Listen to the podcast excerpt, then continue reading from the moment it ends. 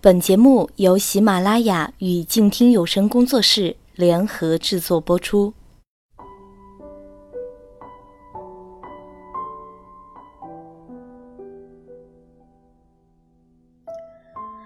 每天睡前和你读完一本书，这里是晚安书房，我是主播夏言。今天想要和你来分享的这本书是《摆渡人之三》。这是由美国的克莱尔·麦克福尔所写。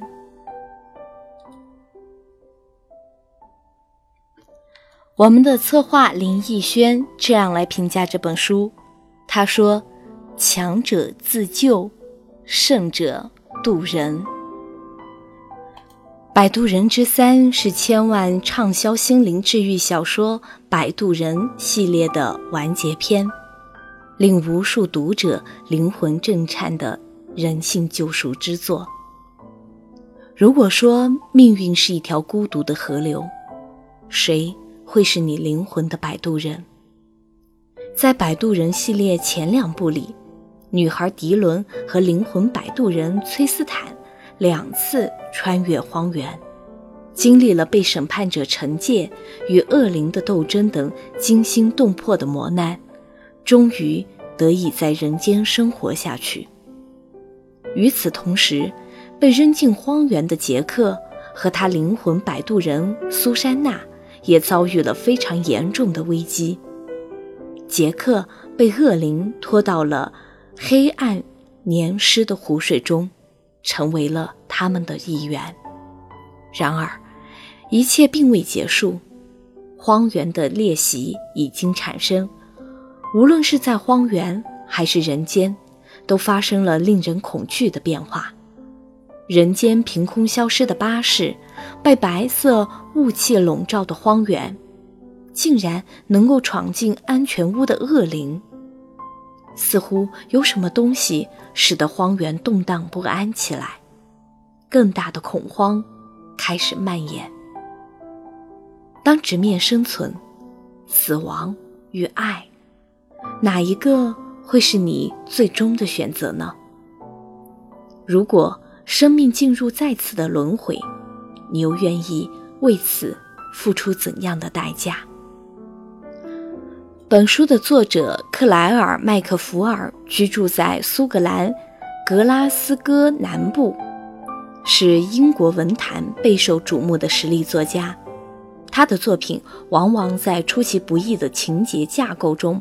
饱含感人至深的真情，贯穿着人生思索和人性独白。《摆渡人》系列是他的代表作，全球畅销千万册，一举摘得多项世界文学大奖，版权销售至三十三个国家，是令千万读者灵魂震颤的心灵治愈小说。让我们一起来了解吧。二零一五年，《摆渡人》成了出版界的黑马，不仅席卷了各大榜单，还获得无数荣誉，一度被英国主流媒体《卫报》称赞是“三十九级台阶”和《指环王》的综合体，具有史诗般的质感，惊心动魄。《摆渡人》是英国作家克莱尔·麦克福尔创作的小说。作者从少年人的角度洞悉人性的温情，通过男女主人公的所见所感，道出所有人对亲情、友情和爱情终极幸福的向往。小说的设定是服务于小说主题的，地位非常重要。整体设定是故事发生的框架，细节设定仿佛螺丝钉。他们既撑起整个故事，又保证故事的运转推进。《摆渡人三》的设定非常新颖有趣，可以看出作者的构思是很别出心裁的。当然，这本小说除了悬疑，也有治愈功能。摆渡人与其说是一个人，不如说像书中所描述的是一盏灯。让一个人得以平静地回顾自己的人生，并超脱。《摆渡人》第一部讲述一个十五岁的单亲女孩迪伦擅自搭火车去找素未谋面的父亲，火车遇难，遇见了他的摆渡人崔斯坦，在穿过荒原一起战胜困难，两个人相恋的故事。第二部中，他们打破禁忌，两个人重返人间。一起对抗从荒原而来的恶魔，封闭荒原与人间的通道，最后一起在人间生活，皆大欢喜的结局。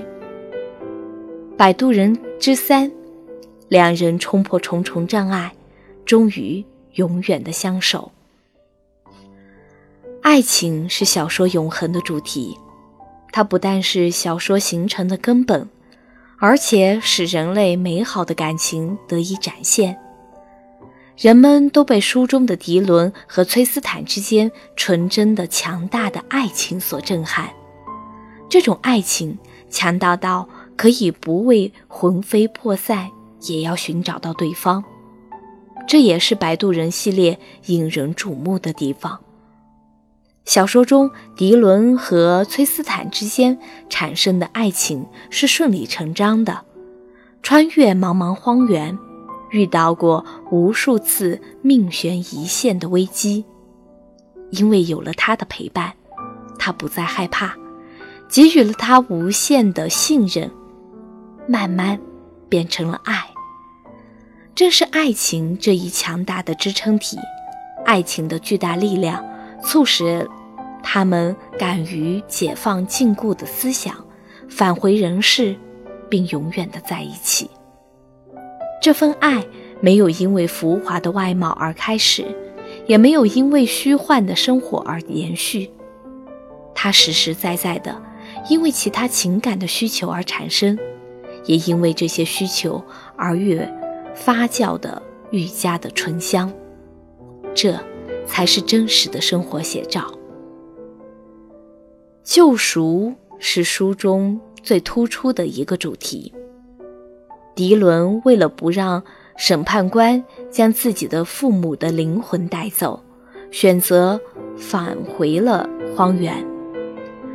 苏珊娜为了帮杰克脱离恶魔的身份，失去了一条腿。杰克即使成为恶魔。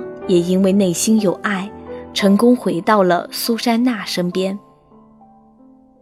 当今物质文明的高度发达下，现实中人的精神幻灭、人性异化扭曲、消极悲观与绝望存在其中。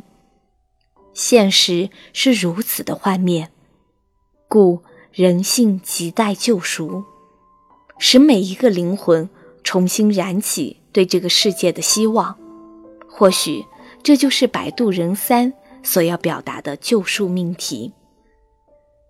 作者还写了心灵的寻找和情感的寄托。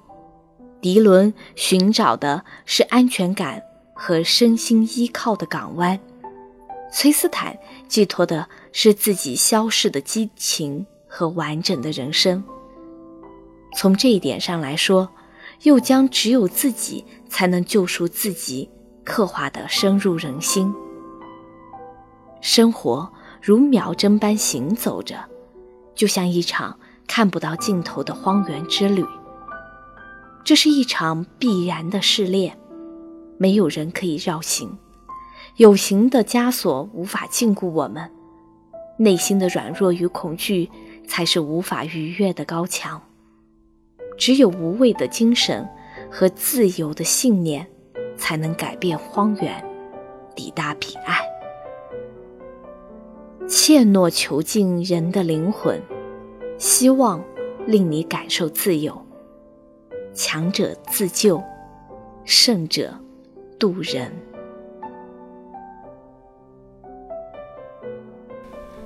感谢你收听晚安书房，下次节目咱们再会。